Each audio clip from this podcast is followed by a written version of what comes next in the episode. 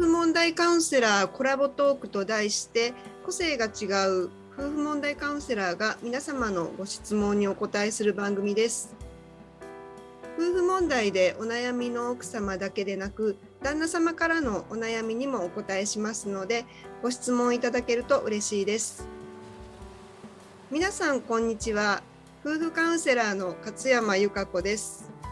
夫婦問題カウンセラーコラボトークと題して個性の違う夫婦問題カウンセラーがテーマについてそれぞれの考えをお話ししていく番組です。本日もお聞きいただきましてありがとうございます。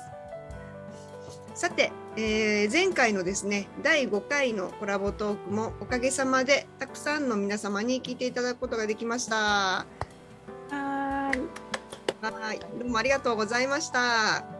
りがとうございました。ありがとうございましたさてコラボトーク6回目の今日はですね前回に続きまして夫婦カウンセラーの相原めぐみさん本川敦子さんをお迎えしております。早速お二人をお呼びしたいと思います。それではどうぞ。こんにちは。子育て期の夫婦問題カウンセラーの相原めぐみです。どうぞよろしくお願いします。よろしくお願いしお願ますいします。こんにちは。不倫解決の底力アップカウンセラー本川敦子です。どうぞよろしくお願いします。お願いしますはい、えーそれでは早速ですね3人でテーマについて、えー楽しく語っていきたいと思います本日のテーマはこちらでございますフラッシュバックからの心の回復と回避法です今回もリスナーの皆様からご質問をいただいておりますので後ほど回答していきたいと思いますまずはですねフラッシュバックという言葉をあの普段まあ私たちは漠然と使ってるんですけども、リスナーの皆様にですね、あのもう一度確認していただくために、一体どういうものなのかっていうのを簡単にご説明します。日経メディカルというサイトにですね、分かりやすく載っていましたので、抜粋して、えー少しご紹介します。フラッシュバックとは、例えば夜道で襲われた体験を持つ人が夜道を歩くとそれをきっかけに襲われた時の出来事を再体験しているかのように思い出すものです。例えば皆さんが映画を見て感動したとして同じ映画を30回見たとしたら31回目は感動するでしょうか？普通は、えー何の感動もないはずですよね。ところがですね、フラッシュバックというのは何万回も体験しているのに、毎回激しく落ち込んだり、動揺したりします。フラッシュバックが、えー単なるですね、思い出すというのと違うところは、一つ目、えー自分の意思と関係なくトリガーによって自動的に始まる。二つ目、強い、えー感情的体験を伴うという2点です。で心の傷となるエピソードはですね、本来であれば時間が経つにつれ、昔の記憶を保存するメモリー装置にしまわれるはずなんですけども、それがですね、あの何かの表紙に、つい今、さっきの記憶を入れておくメモリー装置に置かれたままとなりまして、トリガーによってそれが起動されているかのようですというような、えー説明が、えーありました。ということなんですけども、夫の不倫の場合ですね、このフラッシュバックがまあどのように現れるのかっていうようなことなんですけども、あの本川さんもですね、相原さんもあの私もそうなんですけども、みんなあの夫に不倫された経験を、えー持っていますので、その時にですね、フラッシュバックで苦しんだ経験もえー終わりだと思います。でまずはですねあの、どのような経験をされたのかちょっと聞かせていただきたいんですけども、相原さん、どんな感じの経験をされたされましたでしょうか？はい私はですねえっともう3年3年ちょっとですね3年ちょっとになるんですけどはい、あの夫からのカミングアウトで不倫を知ったんですけど、まあ、それまで本当に信じて疑ったことはなかったんですよね。はい、それでもう聞いた時はとてもショックでした。であの現現実として受け入れるのにも時間がかかりましたし、まあ、聞いた直後は泣き叫んで寝室に引きこもってあのレースのカーテンを引き引きちぎったんですよね。そしてその何かこう動かずにはいられなかったんであの近くのホームセンターに行ってあのそのレースのカーテンの替えのカーテンを買ってきたんですよね。で一人で帰ってきてそれであの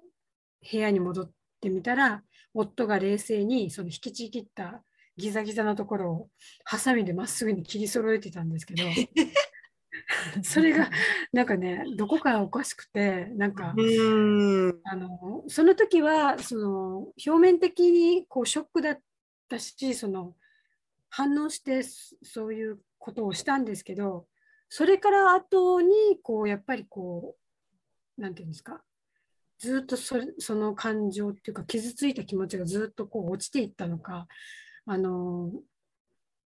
まああのなんかフラッシュバックっていう感じですかね。夕方になるとあの台所とかに立ってるとなんか息苦しいようななんか心が焦り出したりしてからですね。でなんか自分がやってることがちょっと中断しないといけないくらいちょっとあの心が苦しくなって、うん、何を思い出すってあの別にそのきっかけがはっきりわからないんですけどまあ、家でそのカミングアウトされたんですよね、私はね。だから家にいて、普通の生活をしてるんですけど、特に夕方、夕方のその台所に立った時に何かこう、そういう焦りのようなものを感じて、ちょっと休憩しないとあの作業が進まないとかっていうようなことがあの何回かありました。うんなるほど、ありがとうございました。じゃあ、本川さんの話もちょっと聞かせてください。はい。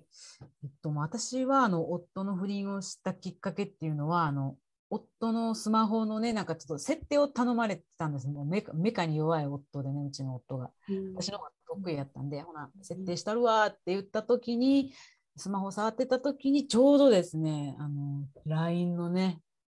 画面通知画面がパッと開いたっていうのがあってあのその夫のスマホの LINE 通知をねきっかけに知ったんですよ。で、あのー、その、まあ、知った時の、えっと、ショックとかなんか信じられないっていうのはさっき相原さんが言ったような気持ちで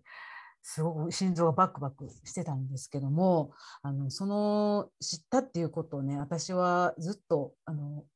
夫に対しては隠し通していましたのであの隠し通してたんですよね。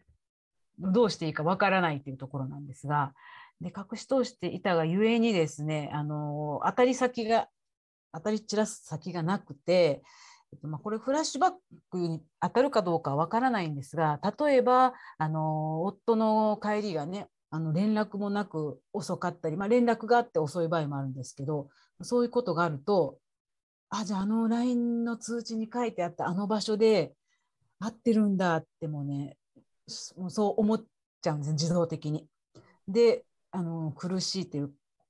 気持ちに、ね、なったりしたことがありました。であとは、まあ、その LINE のねその通知のやっぱ画面がやっぱインパクトがあったので夫の夫の LINE の通知音ってあるじゃないですか。それが、はい、あの普段の生活でもなんか鳴る時にもう全部女だと思っちゃうんですよね。そうじゃないと思うんですけど、うん、で音がするたびになんか武器っていうかこう体がね何かしててもなんかってそうねしていました。であとはその逆にね夫の笑顔あ笑顔だったらいいじゃんって思うかもしれないんですけどその笑顔を見るとなんかあなんかあの LINE の人とこう外で恋をしてるから笑顔になるんだねっていうふうに捉えちゃってその笑顔を見てもなんか苦しくてかつ腹もねあの立ってたってことがあります。まあなんかね今言ってみたら夫がね一挙手一度一挙一動するたびになんかこうフラッシュバックしてたとも言えるかなと思いますね今思うと。はい、はい、ありがとうございました。えーと、私もですね、まあ、フラッシュバックのようなことがありました。であの例えばあの夫とですね女が毎回やっていた駅っていうのがあってその駅前に行くのがすごく嫌だったとかですねただあの、まあ、嫌とは言ってもやっぱりあの用事でどうしてもその駅の周りをに行かなくちゃいけないっていう時がありまして、まあ、そういう時なんかはちょっと気分が悪くなったりですね。あとそのうちの夫と女と私がですね同じ職場だ職場だった時があったんですけども、まあ、その夫と女がいる事務所っていうのがありましてねそこに私がどうしてもその用事で行かなきゃいけないっていうようなことがありましてあの、まあ、仕事上でもやっぱり多少差し支えが出たかなというところがありました。とはあのやっぱりその証拠を取らなきゃいけないと思ってましたので当時は。あの例えば女とのねあのメールのやり取りを夫のスマホなんかでこう見なきゃいけないっていうような状況がありまして、まあ、非常にきつくて嫌だったんですけどももうやらなきゃいけないので、まあ、頑張ってやってたんですが、まあ、その時もやっぱり気分が悪くなったりですねちょっと胃が痛くなったりとかあのそういう症状が出ました。で、まあ、あのただ、ね、あの証拠取りって言って、そのスマホだとちょっと1人でやらなきゃいけないっていう部分があるんですけども、あの探偵さんに調査を依頼したこともありましたので、その時は例えばあのカウンセラーさんですとか、探偵さんとあのみんなでこうやっているっていうあの証拠を取っているっていうあの意識があったのでそういう時は、えー、少しはましだったというようなあの記憶があります。で、えー、私の話は、えーと、以上でございます。さて、えー、皆さんにですね、聞きたいことが、フラッシュバックをですね、克服することってできましたかっていうようなことなんですけども、えー、じゃあ、まあ、相原さんからお伺いしたいです。お願いします。はい。そうですね。私はこうやって夫婦問題を扱うカウンセラーになってですね、まあ、トリガーはたくさんあると思うんですよね。ですけど、まあ、クライアント様のことに関しては本当冷静なんですよね。あの、うん、不思議なことに自分のことを思い出すことは全くないんですよね。ただその克服したかというとあのさっき私が言ったようにその台所に立ってちょっとあのなんとなくこう焦るような気分が悪い状態になるのは本当に久しぶりだったんですけど2ヶ月ぐらい前にこの前1回起きましてそれがきっかけもはっきりしないんですけど本当にあの自分でもあらあ来たって思思ったんですよね。それがあの本当数ヶ月ぶり数ヶ月ぶりでしたね。だから多分まだ克服はできてないのかなって思いました。うん、はい、ありがとうございます。じゃあ、えー、本川さんお願いします。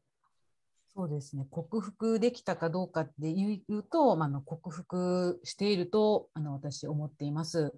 で、まあ、理由としてはなんですけどやっぱりあの自分がね当時悩んでた時にこうちゃんとこう夫婦問題のねカウンセリングをあの受けたっていうことが大きかったと思うんです。でやっぱりカウンセラーさんとか同じ悩みを持つ方にあの感情をねこう自分の吐き出してそれから自分がじゃあどう解決していこうかっていう一つ一つのねやっぱり階段を上るというか、あの行動とか考え方を変えていったっていうことはあのすごく大きかったと思うんです。やっぱりこうなんか自分が、まあ、小さいことでもできる何かその時にできることをしていくっていう何か少しでも進んでいるんだっていう小さな本当小さな手応えだったんですけどもその繰り返しがあのちょっとこう過去のそういう記憶に戻るというよりはこう進んでいるっていう風な部分があって、まあ、今、ね、もう3年経ちますけどもあのすごくそのフラッシュバックで辛いしんどいっていうところにまでは行っていないなって思うのでそういう意味で克服できたかなと思っています。はい、ありがとうございました。えーと、私の話なんですけども私はですね今はもう夫に対しても女に対しても特にあのフラッシュバックというようなことはえー、起きておりません。っていうのは、まあ、あのカウンセリング、私も不倫問題で困っていた時にカウンセリング受けまして、まあ、そこであのいろいろですねあの女がマウントを取っていたのをひっくり返したりとかですね、夫に対してしっかり、なんていうんですかね、あのもうこういうことやっちゃだめだという感じでのちゃんとけじめもつけましてそのあたりからそのフラッシュバックっていうのはどんどんなくなっていきました。でやっぱりあの自分がおかしいなとかなんでこういうことをされてるんだろうっていうようなことをあの納得がいかないということなんですけども、そこをちゃんと解消していくことで、フラッシュバックっていうものは同じように解消されていくのかなと、私はそう思っています。はい。さてですね、えー、とちょっとあの先ほど相原さんの方からですね、ちょっとまだフラッシュバック克服、ちょっとできてないかもっていう あのお話がですね、あのちょっと出ましたが、まあ、あえて聞きます。フラッシュバックをですね克服するためにですね、何かこう努力なさってることってあるでしょうかということをお聞きします。えー、相原さんお願いします。はい、そうですね。あのあ一つ聞いていいですか？はい。本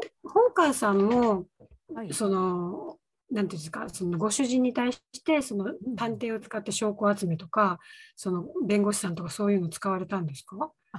私はね、弁護士はまず使ってないです。あの無料の域だけでちょっと相談いただけなんですけど、探偵は、うん、えーと、私がですね、多分探偵業の半分ぐらいの業務を自分でして、うん、残りの肝心なとこだけちょっと探偵さんにね、お願いしたっていうのはあります。はい、まだその時はね、まだあのカウンセリング受けてない時だったので、非常に、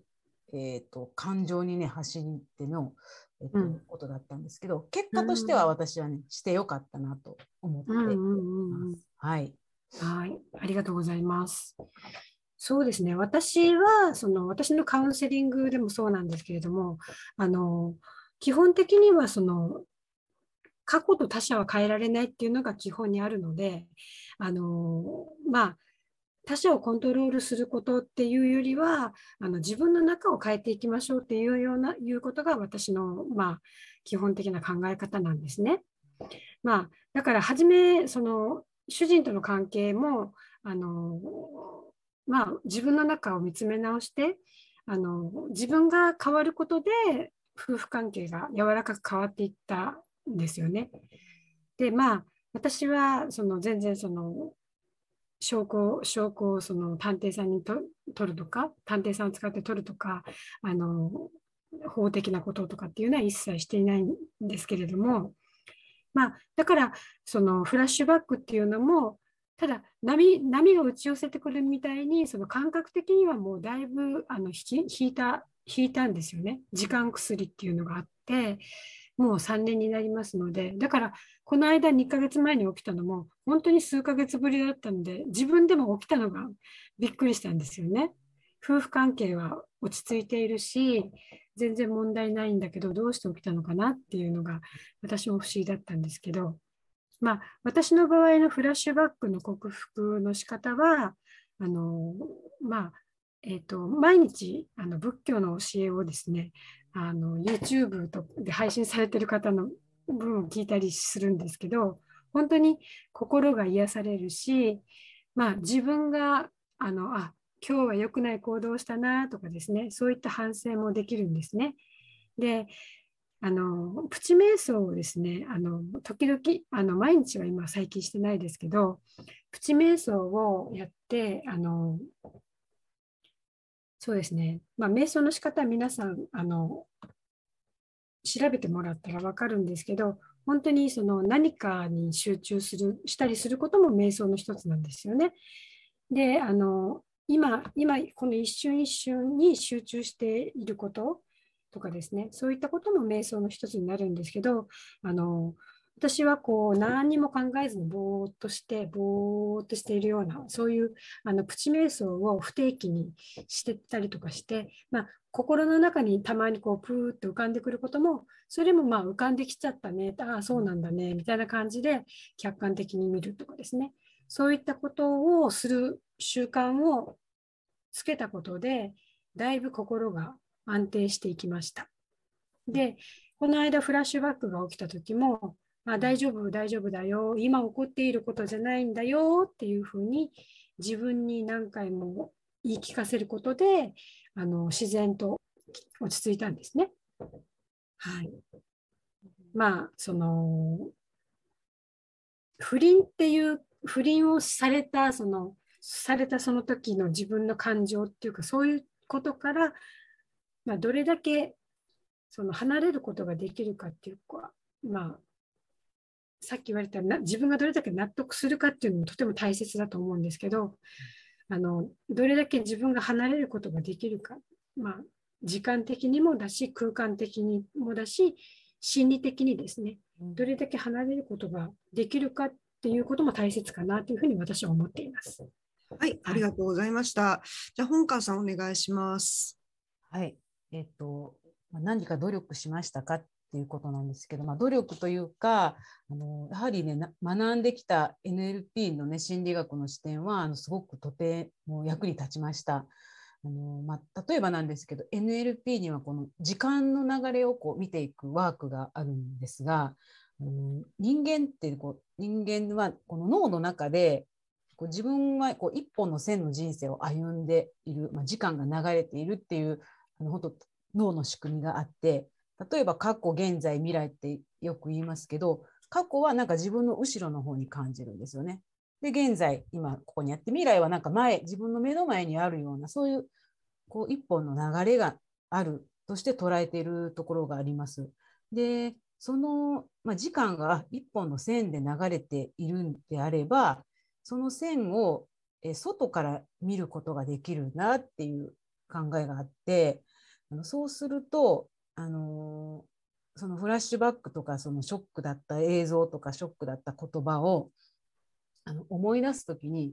自分の今の歩いてる人生のちょっと脇から見た時にあそうだよねってあのあの時はああいうことあって苦しかったよねっていう言葉がけを自分にすることができてでもそれは線で言うと過去の話だよねって今それが起こってないよねっていうふうにちょっと相原さんもね似たようなことをおっしゃってたんですけどもあの苦しさはあの今起こってない。あれは昔だったよねっていうちょっと一つの時間の境界線をこう持つっていうのとあのあの時は苦しかったよねってこう確かにそうだったねっていうふうにあの認めるっていう部分がそういうワークがあるんですけどもあのそれがこうすごくね自分が楽になったり、えっと、こうフラットにね過去が見れる一つのきっかけにあのなったなっていうふうに思います。なので起こったことはね確かに変わらないだけどあのそれをどう感じるかっていうのは変えれるなっていうふうに、うん、あの思っています。はい、はい、ありがとうございました。えー、そうですね私の場合はですねあの先ほどもちょっと同じ話をしたんですけどもあのやはりですねあの夫がですね私と女を、まあ、比較しているという状況なわけですね。でそこへ、まあ、女がその私にマウントかけてきてるっていう状況だったんでそこが原因で、まあ、苦しいんじゃないかと。いうふうに自分でそう思ってましてまずはそこをあのさっきも言いましたけども女がマウントしているのをなんとかこうひっくり返すというようなことをして現実を変えられたことですね。それによって一つ克服できたっていうことですね。であとはあの、まあ、夫に対してもやっぱりそういうその女との比較っていうような目で私を見ていましたからあのそこに対してしっかりとですねあのそういうことは、えーと、してはいけないとそしてあの不倫は許しませんっていうようなことをしっかりその夫に、えー、言っていくことでですね克服できたんじゃないかと思います。ですのであのフラッシュバックというのはやっぱりあの夫と女が接触してたりするような場所を自分が見て、えー、その気持ち悪くなったりっていうようなことですからそのそれを、ま、克服するにはやっぱり妻としてのあの立場ですね、そういうのをしっかりとその表明していく努力が私は大切だと思いますし、不倫自体にもやっぱりしっかりとあのあの2人に対して糾弾していくっていう努力も大切かなと思います。というようなことで、あのまあ、克服法といいますかね、あの努力したそのことっていうのは三者三様でですね あの、いろんな方法があると思いますので、あのね、参考にしていただければと思います。えー、さてですね、えーと、ここでちょっとあの質問をいただいてますので、あのー、そちらに答えていきたいと思うんですけども、フラッシュバックが来たときにですね、落ち込んだり怒りが湧いてきたりするのですが、その対処方法ってどんなことをなさってますかっていうような質問が一つ来ています。で、あの先ほどもあの克服するためにね、努力したことっていうのはあのいろいろ言って言ってるんですけども、まあ、そのことプラス何かこうね、おすすめの方法なんかがあったら教えてくださいというふうに思いますので、えーと、相原さんからあのリスナーの、ね、皆様におすすめのフラッシュバックの回避方法をちょっと教えてください。はい。まあ、その怒りが湧いた時とかその感情が湧いた時っていうのはやっぱり我慢しないであの私はブログによく書いてるんですけどやっぱりあの書き出すことが書き出してあのなん頭を整理するんですね頭を整理することってとても大事だと思うので、ノートでもいいし、何かこう、裏紙でもいいので、あのどんどんこう、怒りが 湧いたら、そのことを書いて、じゃあそれ、それは何だったのかって、そのその感情は何なのかとかですね、そういったことをあの、まあ、自分なりに頭の中を整理するようなことをされたらいいのかなっていうふうに思うんですけど、そのフラッシュバックの自体のその回避方法っていうのは、やっぱり私はある程度は時間薬だと思ってるので、まずは自分の心をですね、守ることが先かなと思うんですね。で、そのためには、その必要な証拠っていうのは、やっぱり取ったらあの保管しておいた方がいいんですけれども、いつまでもそのなんていう自分がこうドキドキするような中身をですね、いつも見るようなことっていうのはあのやっぱりあのずっと自分の中を刺激し続けることになるなってですねあんまりいいことじゃないと思うのであのもうとちゃんとその対策として証拠を取ったならばその証拠は大切に保管しておくことはいいんですけどあとはもう自分が振り回されない夫の不倫で心が振り回されないようにあの自分自分のアイデンティティをですねしっかり確認して心を安定させることに専念するようにされたらいいんじゃないかなっていうふうに思いますね。はい、以上です。はい、じゃあ、えーと、本川さん、回避方法について教えてください。はい、えっと、さっきもね、ちょっと時間を横から見てみるっていうのがあるんですが、えっと、まずなんでフラッシュバックが起こるかの観点でちょっと回避方法をちょっとかい考えてみました。一つがあの、まあ、フラッシュバックっていうのはあの実はいつも起こるわけじゃなくてやっぱりね自分の気持ちとか心が弱ってる時に起こりやすいっていう特徴があると思います。まあ自己肯定感がね下がってる時とか体がしんどい時ととも言えますよね。で、まあ、単純にちょっと考えていただきたいんですけど今日めっちゃ調子ええわっていう時にフラッシュバックはね起こらないんですよね。でまあもちろんねいつもいつも調子がいいっていうことにはならないと思うんですけどもあの自分の土台っていうかねベースをカウンセリングとかでね作っていくことがすごく大事です。で私はこういう人なんだそのこういう人っていうのはマイナスの面じゃなくて皆さんあの絶対何か一つはあると思うんです。私はあの明るい人だでもいいし私は友人が多い人だでもいいんですけどもそういうものをあの一つ持つとあの起こりにくいと考えてます。あのそういうものがあると、まあ、自己肯定感っていうか自分を認めていることになりますのでそういうベースを作るっていうことです。でもう一つがあの最初にねあのフラッシュバックの説明があったんですけどあのやっぱトリガー、えっと、日本語に言うとま引き金なんですけど何かきっかけがあってね始まるっていうふうに、ま言われてますけども、まトリガーゆえにですね何がトリガーかを自分で知っておくさっきあの、ね、この駅前を通ると思い出すんだっていうふうにおっしゃってましたけどそういうものが分かっていくと逆にフラッシュバックしないというスイッチに変えるんですよね。多分今までだとあこれ見ちゃったっていうのをスイッチにしてフラッシュバックしてると思うんですけどあこれを見たからフラッシュバックしちゃうんだよねと気づくっていうことです。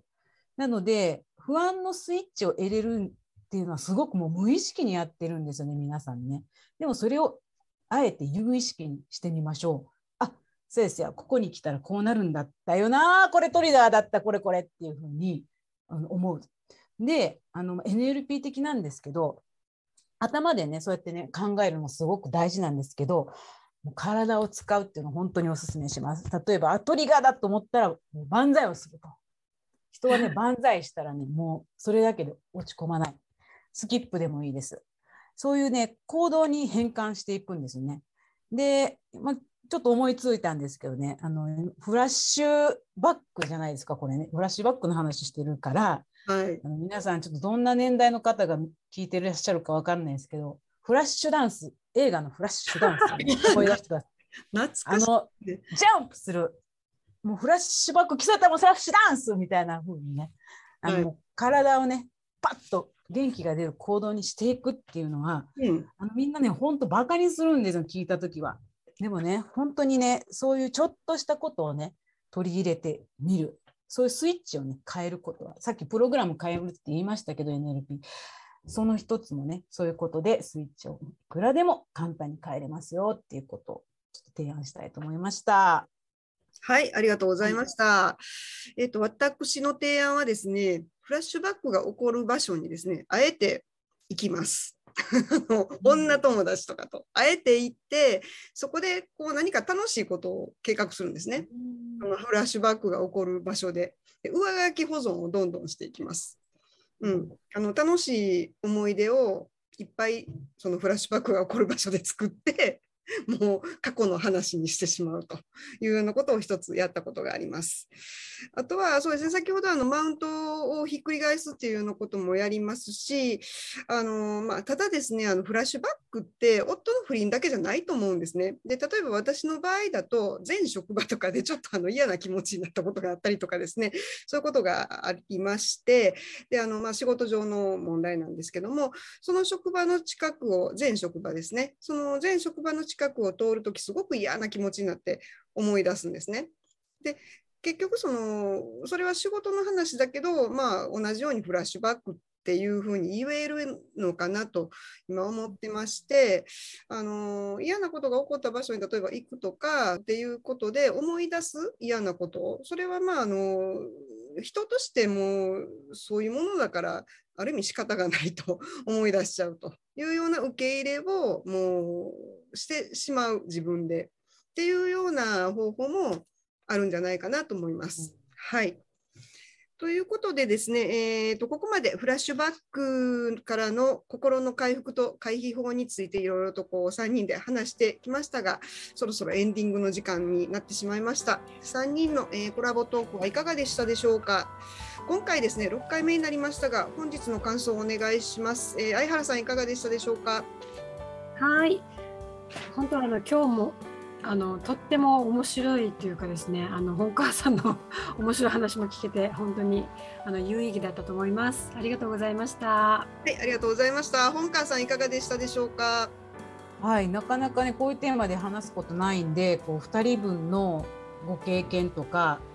あの回避方法が知れてあの本当得した気分ですね。ありがとうございました。はいお疲れ様でした。ありがとうございました。それでは相原さん告知などありましたらどうぞ。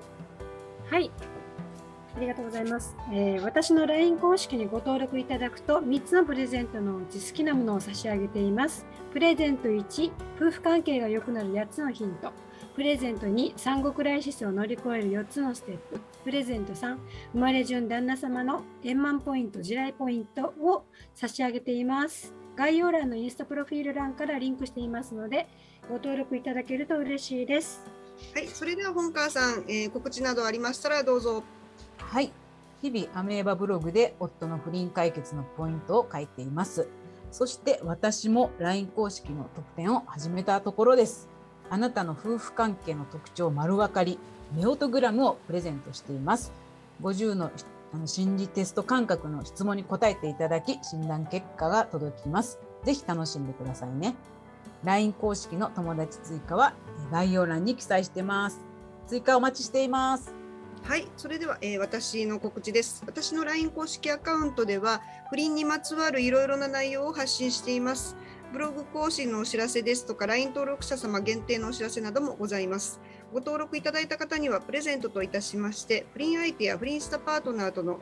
話し合い時の心得5つのポイントという小冊子18ページを差し上げています。また、えー通常15分の無料電話相談を30分に、えー延長させていただいております。YouTube 概要欄にこちらも記載しておりますので、ぜひご登録をお願いします。さて、次回のコラボトークもですね、引き続き本川さんをお迎えしまして、3人で、えー楽しいトークを企画しています。えー7回目はですね、7回目は6月29日に公開予定です。更年期と夫婦関係というテーマで熱く語ります。ぜひお聞きください。